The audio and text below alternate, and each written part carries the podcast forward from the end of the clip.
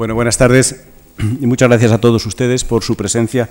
Como saben, esta es la tercera conferencia del ciclo que organiza el Centro de Estudios Avanzados en Ciencias Sociales dentro de su participación en los actos eh, conmemorando el 50 aniversario de la Fundación Juan Marc. Nuestro conferenciante hoy es el profesor Carles Bosch y quiero agradecerle muy profundamente que haya aceptado esta invitación por parte del centro. Carles Bosch ocupa un lugar muy destacado en la ciencia política internacional. Es uno de los más brillantes científicos políticos enseñando e investigando en Estados Unidos. Es doctor por la Universidad de Harvard, donde ganó el Topan Prize a la mejor tesis en eh, ciencia política y enseña en la Universidad de Chicago. Es autor, entre otras publicaciones, de dos libros eh, que creo que son muy, muy importantes, Partidos Políticos, Crecimiento e Igualdad y Democracia y Redistribución, los dos publicados por Cambridge University Press, los dos galardonados con el premio William Riker al mejor libro eh, por parte de la Asociación Americana de Ciencia Política. El primero obtuvo también el premio de la Asociación Española de Ciencia Política al mejor libro publicado en un periodo de cinco años y el segundo ganó también el premio de política comparada Matei Dogan. Ha ganado también el premio Heinz Eilau al mejor artículo publicado en la American Political Science Review en 1999. Ha publicado en American Political Science Review, en el American Journal of Political Science, en World Politics, en el British Journal of Political Science. Um, quiero um, señalar también que es uh, una satisfacción muy grande tenerle regularmente de conferenciante y de impartiendo seminarios en el Centro de Estudios Avanzados en Ciencias Sociales. No va a hablar, como han advertido, del tema inicialmente anunciado, eh, la política, una aproximación analítica, sino la teoría de la, de la modernización 50 años después. Muchísimas gracias. Carlos, tienes la palabra. Muchas gracias por invitarme. Es para mí un placer estar aquí y participar en el ciclo de conferencias eh, en conmemoración del 50 aniversario de la, de la Fundación, eh, con el deseo de que la Fundación cumpla otros tantos y que todos estamos, estemos vivos eh, cuando lo, lo, celebremos y que sea tan generosa con las ciencias sociales como lo ha sido hasta ahora. Y después de este pequeño punto del lobby para conseguir más dinero, dejadme que os diga que cuando me invitaron a hacer la conferencia pensaba que iba a ser una reflexión sobre el estado de la ciencia política actual. Uh, y realmente la. Pero al final decidí cambiar el tema. Eh, me sobrepasaba hacer una lista de todos los avances o los retrocesos de la ciencia política, de esa cosa que en realidad creo que es una disciplina muy antigua, debe ser de las profesiones más antiguas eh, que existen, la reflexión en torno a la política. Con Platón, con Aristóteles, etc., curiosamente, la ciencia política, tal como la entendemos hoy, es una cosa muy joven, es tan joven como la Fundación. Básicamente los textos y, los autores que, leemos, todos ellos uh, empezaron a escribir hace unos 50 años. Si pensáis toda la lista de, autores que leemos, pues uh, hace 50 60 años no estaban. No teníamos teoría de la democratización ni teoría de la modernización, no existía Barrington Moore, no existía Tilly, no existía Juan Linz en el sentido de publicaciones. Los estudios de comportamiento electoral que utilizamos aparecieron en los 50, de hecho en los 60. Um, si pensáis en toda la literatura sobre instituciones y constitucionalismo, es también una cosa reciente o al menos el, volver a encontrar esas materias es una cosa muy reciente, y por supuesto todo lo que ha sido el impacto de la elección racional sobre la ciencia política se ha producido también en los últimos 50 años.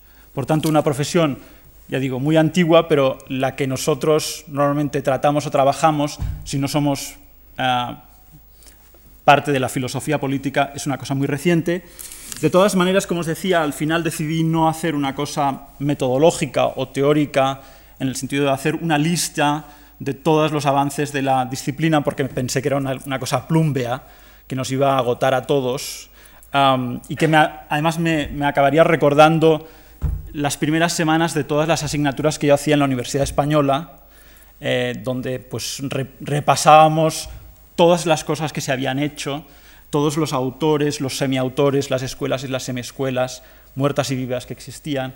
y eso lo voy a dejar para otra conferencia, ese tipo de venganza, ¿eh? de, volver a hacer esto, pero ahora con, otras personas, esa venganza la voy a dejar para cuando sea más mayor y cuando ya pues, no, pueda pensar en otras cosas. ¿no?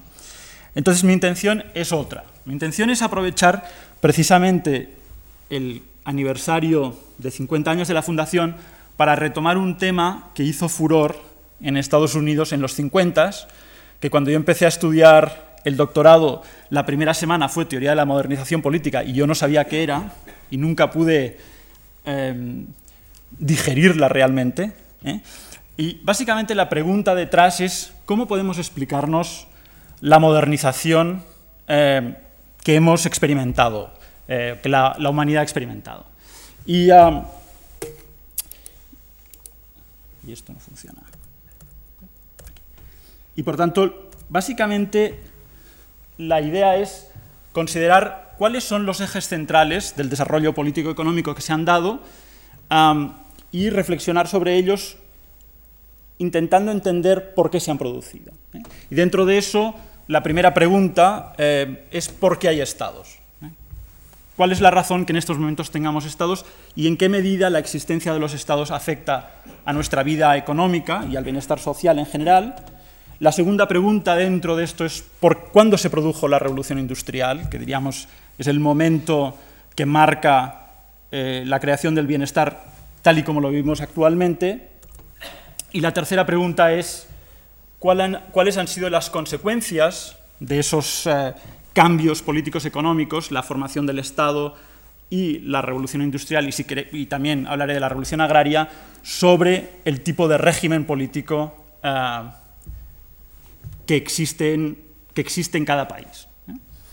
¿eh? y mi intención al hacer esto es contra la teoría de la modernización tal y como se planteaba en los 50, que era una teoría muy lineal, ah, en donde la tecnología era lo que explicaba el cambio, el cambio económico y por tanto el cambio cultural y el cambio social, y por tanto contra tanto los modelos, digamos, economicistas de derechas en donde la tecnología es, en cierta forma, el motor de cambio, aunque los economistas no reflexionan demasiado sobre las consecuencias de la tecnología en instituciones políticas, y frente también a los modelos, digamos, marxistas, que al, fin y al cabo lo que hacen es subrayar la tecnología, mi objetivo central es legitimar la disciplina, la, la disciplina de ciencias políticas, y por tanto decir, bueno, vale la pena estudiarla, vale la, pena, vale la pena poner dinero por parte de la Fundación, porque la política tiene un rol central para entender el mundo en que vivimos. Entonces, básicamente, eh, como decía, el propósito es estudiar el advenimiento de la modernidad, si queréis, y por tanto la pregunta es, ¿cómo, es, cómo hemos pasado de un mundo brutal, con individuos brutales, a un mundo en donde los individuos continúan siendo brutales, pero en donde tenemos un mínimo de confort y de bienestar. Esa es la pregunta. Entonces, lo que os propongo es hacer un viaje muy rápido, muy breve y barato, porque eso es solo una hora, intentaré ser eh, breve, eh, un viaje en la historia para estudiar dos tipos de transformaciones y por qué se produjeron. La primera transformación es cómo se pasó y cuál fue el rol, una vez más, de las instituciones políticas de cómo se pasó de un mundo de cazadores y recolectores, un mundo sin estados, a un mundo agrario, organizado en forma de estados, ya sea estados normalmente autoritarios, autocráticos, y en algunos casos excepcionales con comunidades campesinas más o menos democráticas. Y la segunda transformación es cómo se pasó de un mundo agrario, en un momento determinado, a un mundo de economías modernas con regímenes democráticos.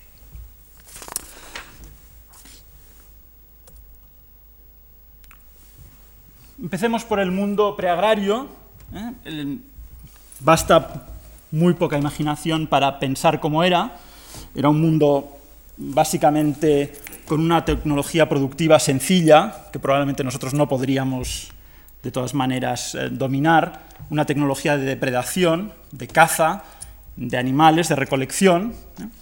una tecnología que de poca productividad, es decir, se cazaban, la alimentación que se obtenía daba para poco y por tanto lo que existía era un mundo con unas densidades poblacionales muy bajas, ¿eh? Eh, en, un mundo, digamos, preagrario, la densidad media era, por lo que sabemos en las estimaciones actuales, tal que en la Comunidad de Madrid probablemente solo daría para dos o tres mil personas, quizás menos, ¿eh? para vivir. y esa tecnología, por lo poco productiva que era, imponía un techo maltusiano al crecimiento poblacional importante, es decir, eh, enseguida se llegaba al límite de población que sostenía eh, el área que era explotada por, ah, por la comunidad preagraria, por la comunidad de cazadores y recolectores, de manera que esas comunidades en principio debían adoptar todo tipo de mecanismos de control ah, demográfico, ya sea a través de tabús sexuales o de infanticidio. Eh, algunas estimaciones de antropólogos para aborígenes australianos ponen en un 50% la tasa de infanticidio de nacimientos en esas comunidades, al menos antes de la llegada de europeos, o para poner otro caso de la brutalidad de esas comunidades, eh, existe esa isla famosa que se llama Ticopia, que no tiene nada que ver con Utopia, una isla que está a unos 300 kilómetros de todas las demás islas melanesias, en donde hace varios cientos de años llegó una pequeña comunidad, se instaló en esa isla y en esa isla, bueno, esa población creció, un crecimiento vegetativo, digamos, eh, normal, y cada vez que esa población, eh, esa población por alguna razón era incapaz de autocontrolarse a sí misma, por tanto, cada vez que excedía la población del, cupo que podía sostener la, isla, lo que hacían era eh, jugaban a la lotería y enviaban a los que les tocaba la mala suerte en barcas, los, los sacaban, de los, los sacaban de la isla y, ah, les deseaban buena suerte. Lo único que sabemos es que cuando se ha estudiado los rastros genéticos de la población de Ticopia, no existe ningún rastro genético en ninguna de las islas de alrededor. Por tanto, la lotería era claramente eh, eh, una lotería mortal. ¿no? Bueno, pues en ese mundo, la, como decía, la tecnología productiva es baja, es insuficiente para sostener poblaciones muy densas, existen mecanismos de control más o menos eh, eficientes, pero incluso en ese mundo brutal esas mismas comunidades, aunque desearían establecer esos mecanismos de control, como por ejemplo en el caso de Ticopia, que de hecho porque estaba tan aislada era difícil eh, que alguien la pudiese atacar, se sienten esas mismas comunidades, aunque están forzadas a controlarse, sienten la necesidad de crecer demográficamente porque viven en un mundo con una gran competencia intertribal. De manera que eh, incluso si la tecnología productiva eh, fuerza a, mantener ese techo maltusiano, los propios incentivos de seguridad, de, guerra constante, lo que fuerzan es a esas comunidades a, crecer para derrotar al enemigo y ocupar más territorio. Por tanto, cuando miramos lo que sabemos sobre lo que ocurría o lo que creemos que sabemos, el estado de naturaleza o el estado de cuasi naturaleza eh, era un estado de guerra. Ah, y por tanto Hobbes probablemente tenía razón. ¿Cómo se rompe, cómo se rompe ese ciclo, eh, ese ciclo de crecimiento poblacional, violencia, crisis maltusianas que describía o que caracterizaba el estado de la humanidad antes de la revolución agraria? Bueno, pues Básicamente, como decía, ahí la política tiene un impacto importante y ah, mi propósito es intentar convenceros de que son dos parámetros en realidad los que explican ese cambio del mundo preagrario al mundo agrario. El primer parámetro es efectivamente el cambio tecnológico. Ah, sin em, haber logrado domesticar plantas y animales, no hubiese sido posible llegar a, establecer un mundo agrario. Por tanto, la primera variable es simplemente la capacidad de pasar de una tecnología de caza a una tecnología de domesticación de animales y de plantas, pero eso no sería suficiente y es necesario, o fue necesario para que hubiese ese segundo momento, o ese paso definitivo hacia la agricultura, que se diesen cambios en la estructura política existente. ¿Por qué? Porque, si os fijáis, la producción de entre la, caza y la recolección y la agricultura tienen una, se diferencian en una cosa muy sencilla. En los procesos de caza y recolección, la producción y el consumo de lo que se produce se producen prácticamente simultáneamente, es decir, yo cazo un león y me lo como, y lo que queda lo arrastro hasta la tribu y lo reparto entre el resto de la tribu. en la agricultura existe una, un espacio de tiempo entre el momento en que yo invierto y, produzco, y, y logro una cierta producción y consumo esa producción.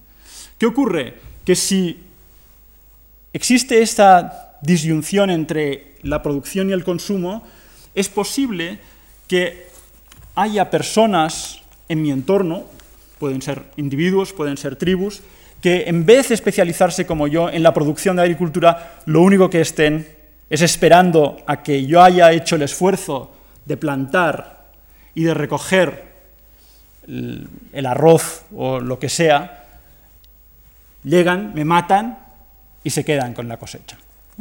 Por tanto, en esa situación, una situación de anarquía en la que nadie me protege, lo más probable es que mis incentivos para pasar del mundo del cazador al mundo, digamos, del campesino, del agricultor, sean cero.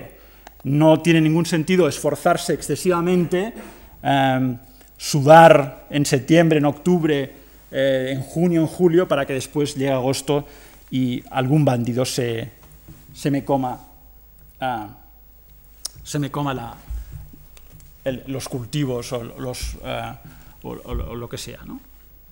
Por tanto, si hay una situación de anarquía, si no hay seguridad en la posibilidad de recoger lo que produzco, lo que vamos a tener es, incluso sabiendo, teniendo a nuestro alcance tecnologías tecnologías nuevas, tecnologías más productivas, las sociedades primitivas van a continuar siendo sociedades preagrarias. ¿Cuál es la solución? Bueno, la solución básicamente es lograr que alguien me proteja la cosecha en la que he puesto tanto esfuerzo.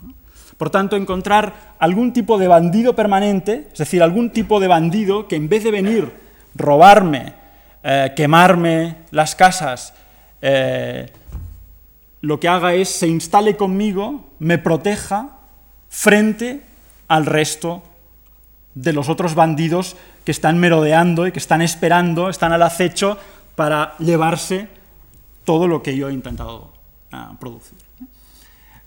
¿Cuándo tenemos bandidos permanentes? ¿Cuándo hay un bandido que finalmente entiende que puede ser mejor proteger a los campesinos y tener una base eh, permanente que le produzca una cierta renta y a cambio se dedica a defenderlos frente a los demás, es cuando tenemos un Estado. Y por tanto, solamente cuando hay Estados, solamente cuando esos bandidos deciden instalarse, construir un castillo, establecer una fortaleza, etc., es cuando pasamos a tener sociedad agraria. Por tanto, sin Estado, sin política, ¿eh? sin ese cambio sustancial que no tiene que ver simplemente con la tecnología, sino que es que viene con la tecnología, pero que en muchas, en muchas ocasiones no se produce, y por eso cuando miramos el mundo observamos que no todos los lugares resolvieron ese problema, ese, problema, ese dilema que tenía el, el, cazador y recolector, que aunque quisiera pasar a ser agricultor no podía porque no estaba protegido, solamente cuando existe Estado tenemos revolución agraria. Y no es extraño, por tanto, que veamos las dos cosas cuando miramos hacia atrás históricamente vemos que las dos cosas aparecen juntas. A ese bandido permanente básicamente le llamamos rey. ¿eh? le llamamos monarca. Es el que defiende los intereses del productor. Es indispensable para crecer. Entonces no he podido resistir la tentación de hacer una, de recoger una, una, muestrario de algunos de los, de los reyes, de los protectores antiguos y algunos descendientes. ¿no? Pues, eh, Alejandro Magno, Julio César, eh, la reina Victoria y su eh, tataranieto, Akenatón, etc. Bueno. Por tanto, ¿cuáles son las consecuencias del Estado?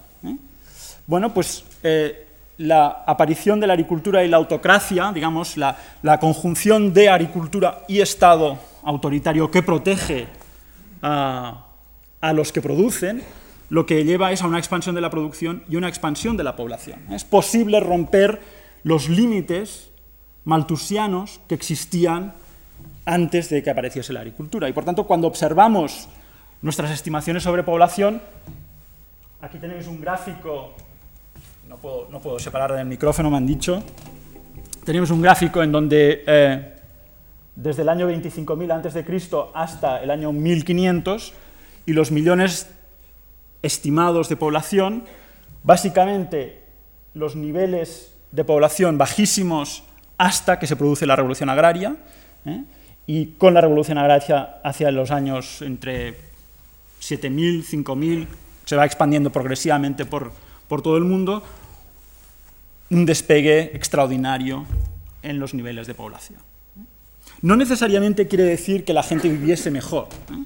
Por lo que sabemos de lo que sabemos a través de estudios de altura, de esqueletos, de, eh, eh, de yacimientos preagrarios y agrarios, de hecho, con la aparición de la agricultura lo que se produjo es una caída en la altura media de, de las personas, en parte porque la dieta agrícola es mucho menos variada que la de, cazadores y recolectores. La segunda consecuencia es, como decía, el hecho de tener un Estado y de tener un protector no viene sin costes. ¿eh? Lo que hace atractivo la posibilidad de ser un monarca es poder apropiarse una parte importante de la producción del productor y hacerlo de manera que el monarca obtiene el máximo posible y el productor está mejor de lo que estaría si continuase en una situación de cazador y recolector. Por tanto, la segunda consecuencia de la aparición de la agricultura es probablemente el crecimiento en la desigualdad, ¿eh? una mayor desigualdad en la distribución de la riqueza. ¿eh? Y por tanto, no es extraño que tengamos pirámides. Las pirámides son el resultado de ese cambio agrícola. ¿eh? de ese cambio hacia una distribución más desigual de la riqueza. ¿eh? Por tanto, cuando la gente va a admirar, pues, no sé, las pirámides o la capilla sixtina, etc., bueno, están admirando cosas que salen de la desigualdad. ¿eh? A lo mejor la desigualdad no es tan mala, quizás. Entonces, pregunta rusoniana, cuando sabemos todas estas cosas empíricas. ¿Es la propiedad, la propiedad privada y la desigualdad el resultado de un robo? ¿Eh? Pues, bueno, pensamiento reaccionario, ¿eh? que va dedicado a los estudiantes de la Marc. Pues eh, no lo sabemos, ¿no? quizás no, o quizás solo en parte, porque es la contraprestación de una posibilidad de progreso que no se hubiese dado de otra manera. Y por tanto, la última definición, que es como el final de la primera transformación. ¿Qué es? ¿Qué es un monárquico? Pues es un campesino realista, es una persona que sabe de qué van las cosas, que sabe que sin el monarca estaría mucho peor. Bueno, para, resumir, ¿eh? básicamente imaginaros el mundo entendido en cómo es de desigual y qué tipo de riqueza existe, la mayoría del mundo, cuando se produce la revolución agraria, se convierte en un lugar en el que básicamente con la aparición de la agricultura lo que tenemos es un mundo de riqueza fija, de riqueza agraria, de propiedad agraria, desigual en la distribución y autoritario, porque el monarca es al fin y al cabo el que controla el poder, ¿eh? tiene las armas, los carros de caballos, lo que sea, en sus manos. ¿eh? En algunos casos excepcionales, algunas comunidades campesinas son capaces de organizarse libremente, los menos casos, ¿eh? ah, quizás la feliz Suiza, cosas así, pero eh, la mayoría del mundo, el 99%, es autoritario, y en los intersticios, en, las junturas, digamos, de los imperios, lo que observamos también son algunas ciudades comerciales, ¿eh? que son menos agrarias, donde probablemente la desigualdad también es sustancial comparada con comunidades campesinas libres, eh, y esos son pequeños puntos que normalmente los, les damos mucho valor porque tenemos un sesgo en la cantidad de, fondos bibliográficos y de yacimientos arqueológicos que tenemos. Es decir, cuando pensamos en Atenas, nos imaginamos que Atenas era muy importante y probablemente Atenas, en una muestra bien hecha del mundo, pues es como nada, el, 0.01% de, de, la experiencia de la, historia. ¿Cuál es la segunda transformación? Bueno, la segunda transformación, como os decía, es ese cambio del mundo agrario a lo que yo, por decirlo pronto y mal llamaría el mundo posagrario, para no complicarme la vida sobre si es industrial o de servicios, etc. Es una transformación que empieza a surgir quizás en el año 1200, sobre todo a partir de 1700, y lo que ocurre básicamente es que se crea un tipo de riqueza nueva que no está ligada a la tierra, ¿eh? es un tipo de producción que lleva a un tipo de bienes o una, producción, un tipo de una productividad más alta, se produce mucho más, y donde el capital humano, es decir, la educación, cada vez tiene mayor relevancia. Entonces, para entender por qué ocurre esto, yo creo que debemos distinguir entre dos cosas. De una parte tenemos que distinguir entre el momento original, es decir, el momento en que hay una revolución económica, industrial y comercial en lo que sería la Europa atlántica, y después la extensión de esa nueva, de esa nueva forma de producir a otras partes del globo. Por tanto, voy a primero a hablar del, origen, del momento original, y después intentaré también ah, hablar sobre la extensión, en qué, bajo qué condiciones se produce esa expansión de los nuevos sistemas productivos. Como en el caso de la revolución agraria, pues ese paso hacia el mundo posagrario también es el resultado de dos variables. ¿eh? La primera variable es, una vez más, la revolución tecnológica, es el paso de la agricultura a algo nuevo, que no voy a especificar, que probablemente se produce con el Renacimiento más que con el protestantismo, y eh, insisto en esto porque como no estoy en un país protestante, pues eh, queda bien, ¿no? en Estados Unidos diría al revés, o en, Inglaterra, lo que fuese, lo que convenga para conseguir atraer al, público. pero eso no es suficiente. el segundo elemento es qué tipo de instituciones. Y en lugares absolutistas en donde se mantiene el sistema agrícola, pues es lo que acabo de explicar, es en los imperios antiguos, los imperios precolombinos, Curiosamente, en esos lugares en donde se mantiene el absolutismo, aunque hay cambio tecnológico, no existe un salto hacia adelante como el que quiero ah, explicar, y ese sería el caso pues, de China, en donde de hecho se producen la mayoría de los cambios tecnológicos, por tanto quizás no es ni siquiera el renacimiento, sino otra cosa, ¿no? Eh, pues eso, la pólvora, eh, los espaguetis, eh, todas estas cosas las inventan los chinos, pero no las aplican ¿eh? ah, de la manera sistemática como lo, hemos, lo hacemos ahora, y en Europa Oriental y el Sur. Eso contrasta con los lugares en donde hay algunas formas de parlamentarismo, es decir, donde el tirano, el monarca, en cierta medida está bajo control, está controlado por alguna institución plural o una institución diferente del rey, y eso sería el caso de la Europa occidental premoderna, es decir, anterior a que se produzca la recepción de los inventos chinos o el renacimiento o el protestantismo, lo que queráis. Es solamente cuando hay una coincidencia de cambio tecnológico con instituciones pluralistas que en algunos lugares de Europa, pocos lugares, en Inglaterra, en Holanda y en Suiza básicamente, se produce el salto cualitativo, el momento original de la transición hacia un mundo posagrario. no es necesario ir más allá de los Pirineos para ver que es la relación entre cambio tecnológico y tipo de instituciones que produce crecimiento económico. ¿eh? Aquí tengo un mapa de España.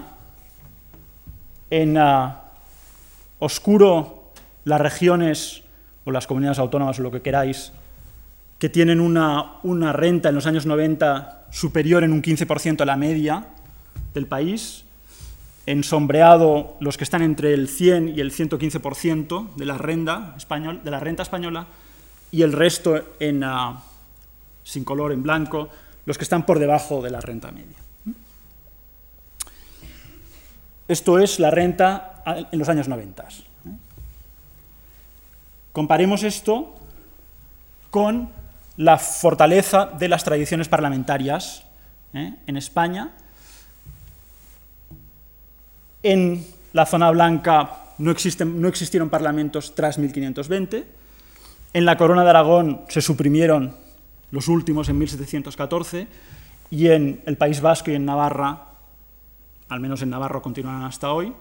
Y vuelvo a enseñaros, la anterior es la renta, y con la excepción de Madrid, que en ciencias sociales lo llamamos outlier, ¿eh? por razones que no entraré, pues la, la correlación es muy fuerte. Entonces, ¿por qué esa correlación? Porque, claro, una correlación, como, dice, como dicen unos economistas en Chicago, la correlación sin causación es superstición. O sea, que tenemos que darle alguna causa, nos tenemos que inventar algo para justificar esas correlaciones. por tanto, la pregunta es ¿por qué es el constitucionalismo importante?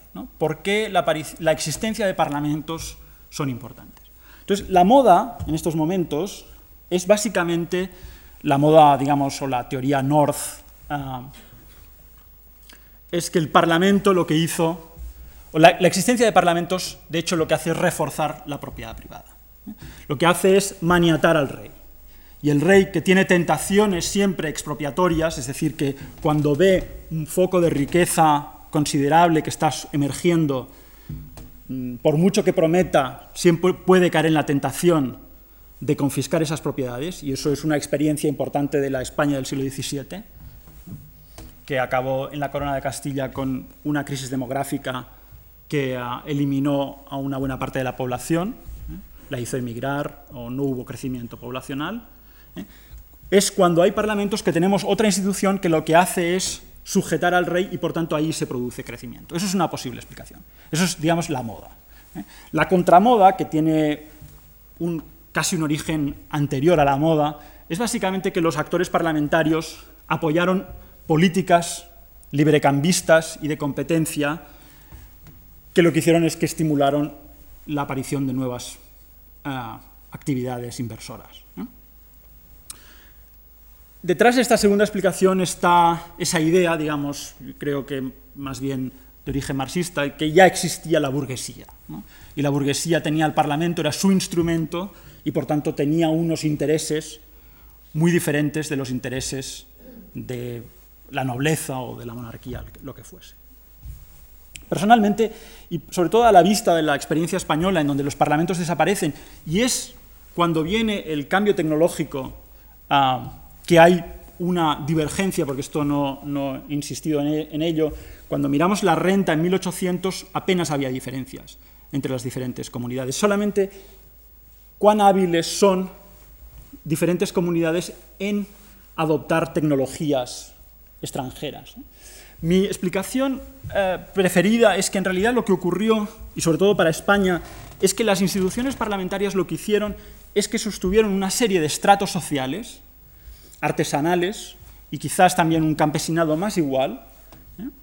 que desaparecieron en la corona de Castilla precisamente porque el Parlamento fue abolido y en el siglo XVII los reyes tuvieron completa libertad para confiscar, sobre todo a través de políticas inflacionistas, esos parlamentos protegieron a esos estratos y es cuando se inventan los telares mecánicos, etcétera, en Inglaterra, en, donde sea, que esos sectores artesanales, porque tienen lo que en inglés llamamos el know-how, tienen esa capacidad de conocimiento, son capaces de utilizarlo y despegar.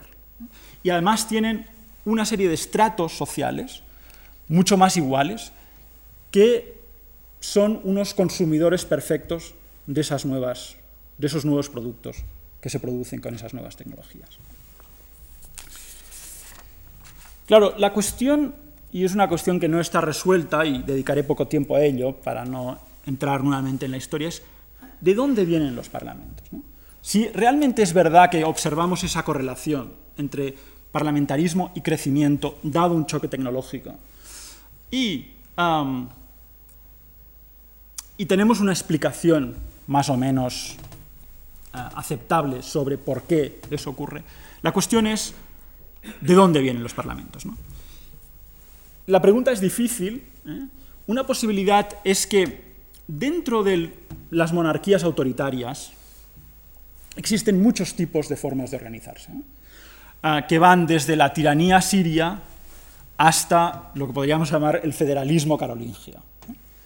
Entonces, es posible que en esos lugares en donde el tipo de organización no fuese de completo absolutismo, aparecen parlamentos, y ese es el caso de Europa, parlamentos que son en realidad instrumentos que se utilizan para resolver sobre todo conflictos uh, judiciales, es decir, los parlamentos, aunque siempre la gente tiende a subrayar el hecho de parlamentos como lugares a los que el monarca acude para conseguir fondos, quizás los parlamentos sobre todo fueron lugares en donde se resolvían problemas, ¿no? eran consejos de Estado, ¿eh? más que otra cosa. ¿eh? Esos parlamentos aparecen, aparecen solamente en, microterritorios urbanos en parte, pero también aparecen en lugares en donde por el tipo de sistema feudal existe una aristocracia que gobierna conjuntamente con el monarca.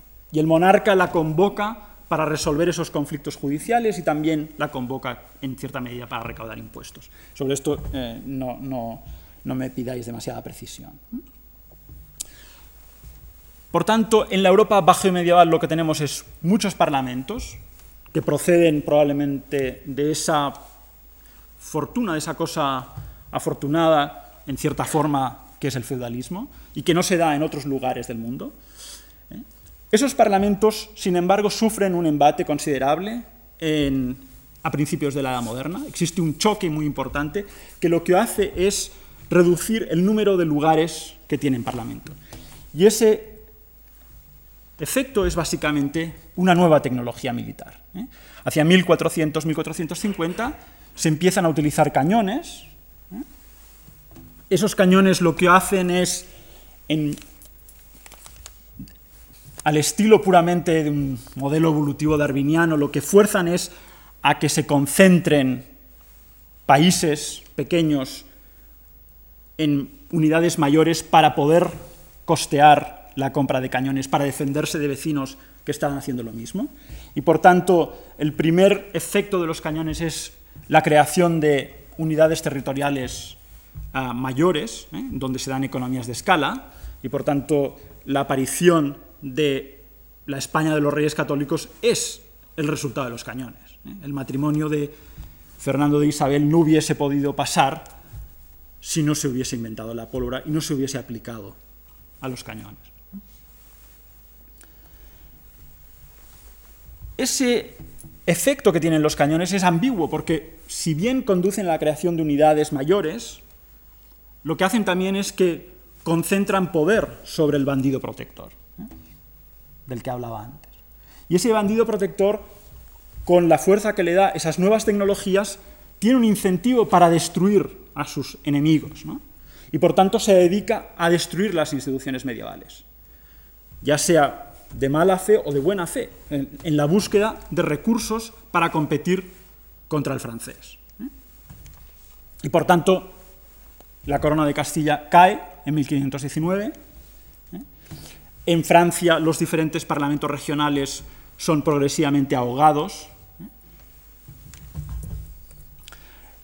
Las ciudades italianas son básicamente ahogadas por tropas francesas y por tercios españoles. Y aquí, en la Corona de Aragón, diferentes parlamentos caen a principios del 18. ¿eh?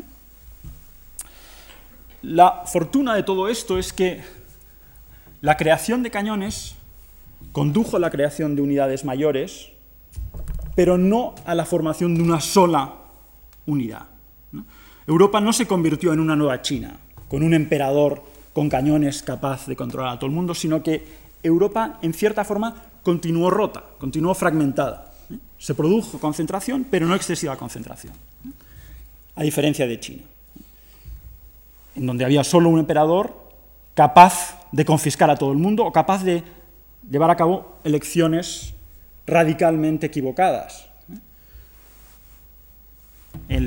China, en, hacia 1430, se formó una flota eh, de barcos importante que hizo una expedición que llegó hasta Madagascar y que parece que tiene paralelos muy, muy claros con las expediciones atlánticas españolas, portuguesas, eh, británicas del siglo XVI.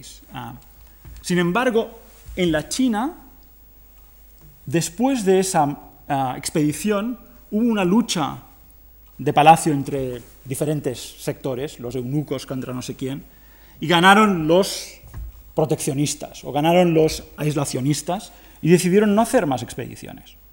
Y China se cerró al mundo y no hubo más crecimiento. En Europa algunos apostaron por esa política o por cosas equivocadas, otros no. Yo creo que parte es esa fragmentación dio lugar a la experimentación y a la posibilidad de crecimiento. Y dentro de esa Europa fragmentada, en Holanda, en Inglaterra y en Suiza, los parlamentos, por razones en las que no me detendré porque sería alargarme demasiado, esos parlamentos resistieron el embate absolutista y es ahí, curiosamente, donde se produce el crecimiento económico. Por tanto, el origen está en esa combinación de tecnología y de política, quizás el resultado de factores puramente azarosos. ¿eh?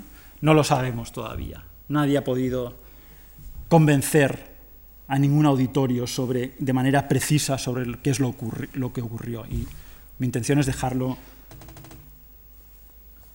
en una situación de ambigüedad, de manera que pueden haber muchas tesis doctorales financiadas por la, por la Fundación, evidentemente. ¿no?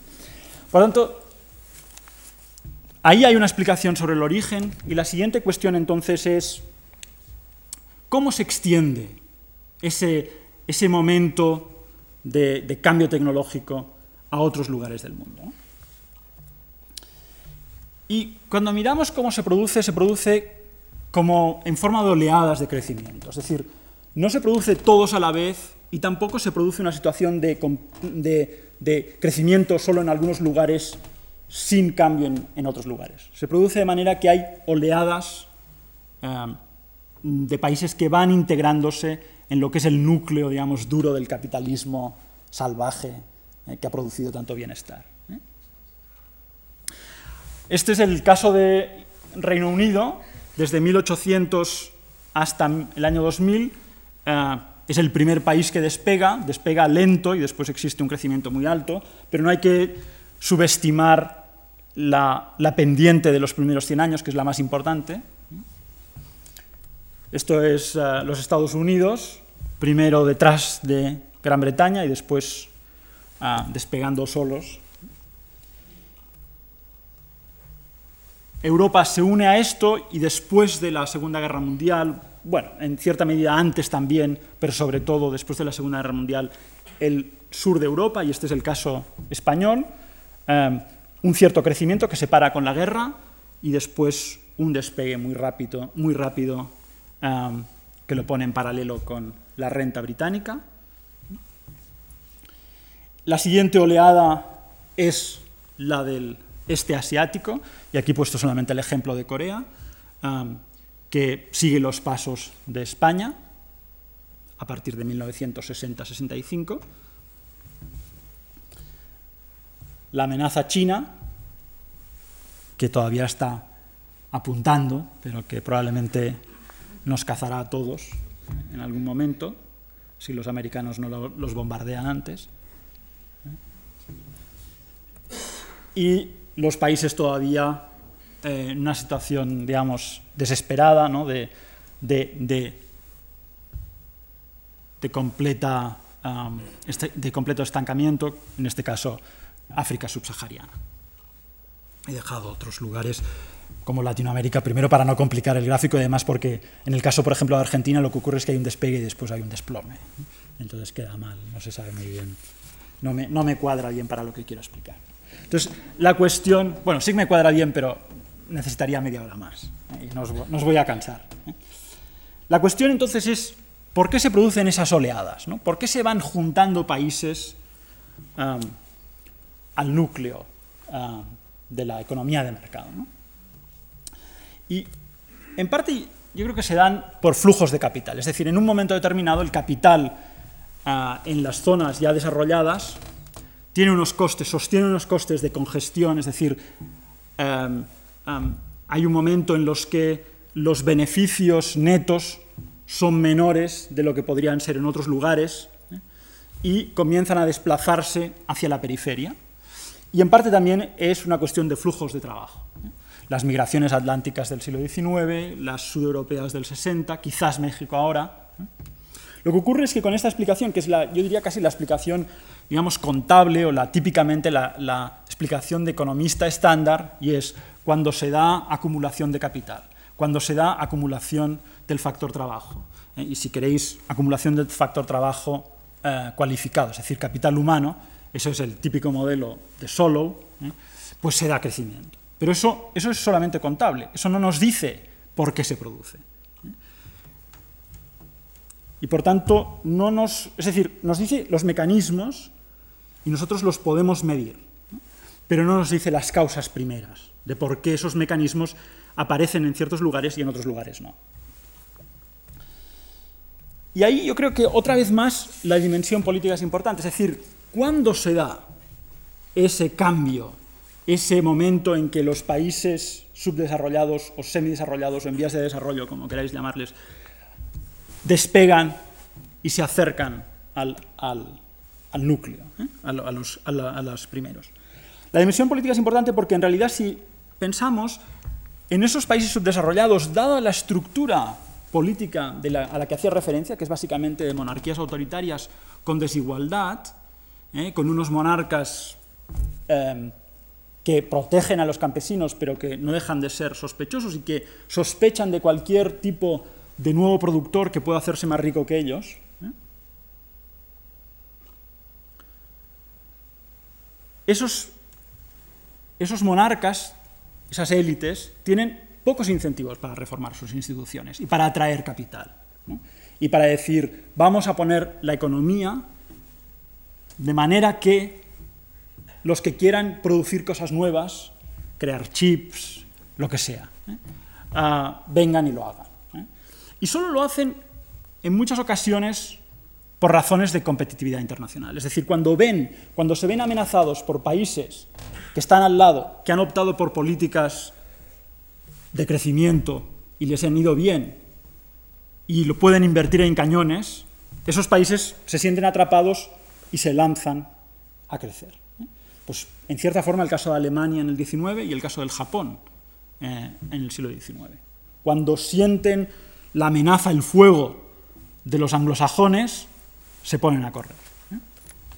Pero en general, incluso en esas circunstancias, el gran problema de la élite es que no es creíble lo que vaya a hacer. ¿no? Eh, es, no es claro que vayan a sostener esas reformas y no vayan a revertir a un estado anterior. Por tanto, en la mayoría de los casos el crecimiento se ha dado cuando ha habido una intervención extranjera que lo que ha hecho es eliminar el status quo. Como es muy difícil cambiar las élites que gobiernan dentro, como es muy difícil reformar el Estado desde dentro, la única solución es enviar a las Naciones Unidas. Y esto es el caso de las reformas agrarias de Estados Unidos en el este, asiático. ¿eh? Las reformas agrarias que Estados Unidos impuso en Japón y en Corea y en Taiwán, curiosamente, esos son los países en donde ha habido reformas agrarias que eliminaron las élites anteriores y donde han crecido después. Y también en los lugares en donde los gobernantes del antiguo régimen fueron decapitados, como por ejemplo en Europa Oriental, con el Ejército Rojo. Es decir, también los comunistas ayudaron a que hubiese crecimiento. Lo que pasa es que tardaron 50 años en producirse después el, crecimiento final. Pero sin ellos, Checoslovaquia, bueno, Checoslovaquia no es un caso, ya estaba industrializado, pero sin ellos algunos casos no, hubiesen, no estarían donde están. Por supuesto que eso es condicional a que después, cuando se produjo el momento de la transición en el año 90-95, eh, no volvieron a equivocarse, como básicamente lo han hecho en algunos países, Rusia quizás entre ellos. Por tanto, ese mundo que había en el que existía en, antes de la, del mundo posagrario, ¿eh? recordad, el, o bien la mayoría de los países autoritarios desiguales, con algunos casos de campesinos y algunas ciudades comerciales, y aquí recapitulo lo que he dicho, en algunos casos se produce por el tipo de instituciones que hay en esos regímenes autoritarios o porque ya existían esas ciudades comerciales, esas instituciones pluralistas, se produce un proceso de desarrollo endógeno. Viene el shock tecnológico y lo aprovechan y crecen. ¿eh? Los menos de los casos. ¿eh? O por choques exógenos que transforman la estructura de esos países que de otra forma no hubiesen crecido. No toméis esto como una alegato en favor de la intervención en ningún sitio, simplemente es cuando miramos hacia atrás, la mayoría de los casos se producen de esa manera. Es que veo nervios en el, centro de la sala, ¿no? es mi intención poner nervioso a nadie. Eso también coincide una vez más con el tipo de régimen político. Una vez más, en la zona, en la esquina superior derecha, esas son las zonas de regímenes autoritarios. ¿eh? La democracia se produce cuando hay igualdad o bien cuando ha habido ese desarrollo que ha cambiado la estructura productiva y reduce el conflicto social que hace imposible que la gente se ponga de acuerdo, las partes diferentes se pongan de acuerdo sobre, acepten las elecciones, perdón, como mecanismo para resolver sus diferencias. Es tanto lo que se juega en unas elecciones en un lugar desigual que las elecciones nunca normalmente acaban bien.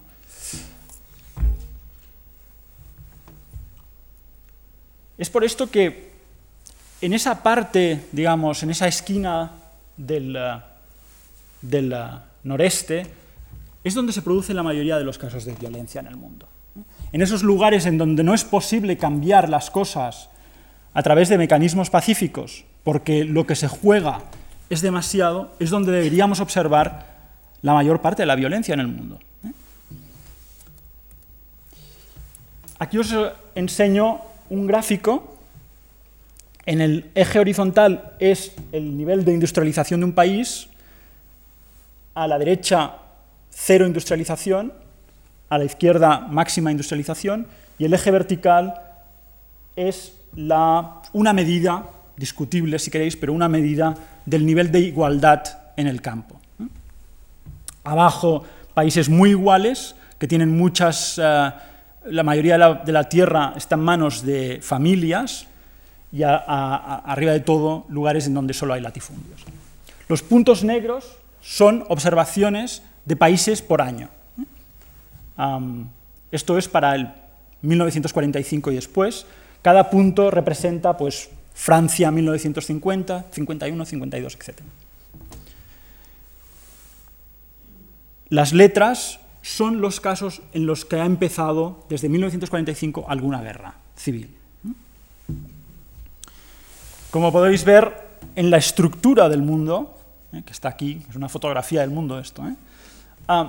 Toda la violencia se produce, con algunas excepciones, en el triángulo eh, en, la, zona de la esquina, de, de arriba y a la derecha. ¿eh? De acuerdo con lo que os predecía antes, es decir, lugares desiguales en los que no ha habido crecimiento, en donde las elecciones no son posibles, en donde hay represión, la única salida de escape es la guerra.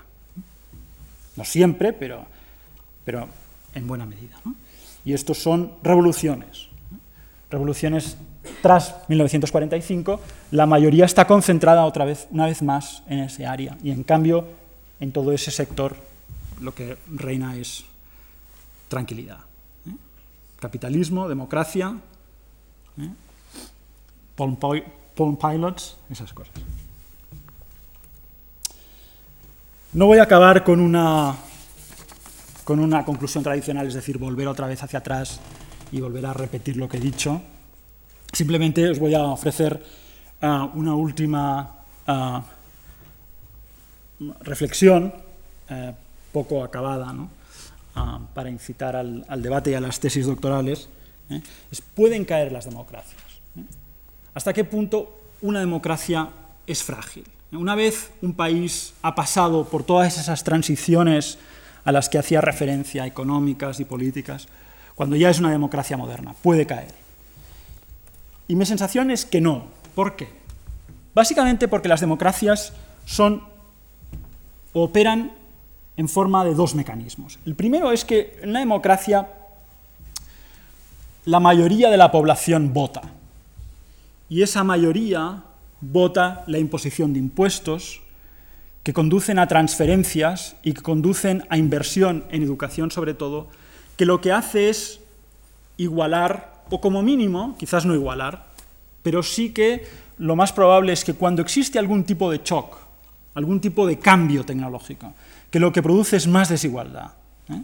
Supongamos una invención de un nuevo tipo de chip que hace muy ricos a los californianos en detrimento de toda la gente que vive en Chicago y de todo el este, lo más probable es que a través de la democracia seamos capaces de imponer impuestos sobre la gente de Silicon Valley para que nos transfieran una parte de sus activos y, por tanto, la democracia, en cierta forma, modera la desigualdad. Y al moderarla, lo que hace es sostenerla en ese lugar en que las elecciones no son un lugar de combate en lo que todo es todo o nada, sino simplemente un lugar en donde ganen unos u otros, las cosas cambian, pero solamente marginalmente, ¿no? que es lo mejor que tiene la democracia moderna, contra los que creen que la democracia ha de ser un lugar en donde nos jugamos siempre la utopía cada día. ¿no?